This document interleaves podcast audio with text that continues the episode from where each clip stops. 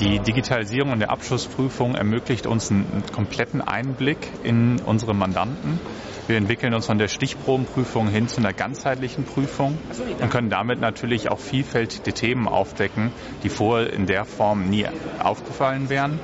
Daneben gibt es uns die Chance, mit unserem Mandanten mehr in Interaktion zu geraten. Wir geben dem Mandanten die Chance, jederzeit zu wissen, wo steht die Prüfung und auch Einfluss zu nehmen und zu sagen, wo sind vielleicht Risiken aus Sicht des Mandanten. Wie digital die Abschlussprüfung ist, hängt heute noch sehr stark vom einzelnen Mandanten ab. Wir haben Mandanten, die sehr stark investiert haben, die Stammdaten in Ordnung gebracht haben, selber entsprechende Ansätze verfolgen. Da können wir natürlich auch mit Datenanalysen Prüfungssicherheit erlangen.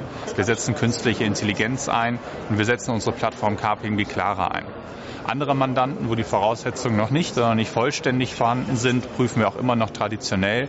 Aber man sieht doch gerade bei den großen Unternehmen einen starken Shift dahingehend, eigentlich mehr und mehr moderne Ansätze einzuführen. Im Zusammenhang mit Digitalisierung stellt sich natürlich auch die Frage, welche Rolle hat denn der Abschlussprüfer in den nächsten Jahren? Ich glaube, der Abschlussprüfer wird in den nächsten Jahren eher wichtiger werden durch die Digitalisierung.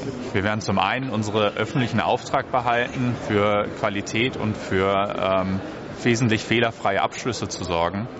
Daneben werden wir auch das tun, was wir die letzten Jahrzehnte eigentlich schon immer gemacht haben, dem Mandanten helfen, seine eigenen Systeme zu verbessern, zu überlegen, welche IT-Systeme, welche digitalen Tools können hier helfen und im Grunde dem Mandanten diese Außenperspektive geben, die er selbst vielleicht gar nicht hat.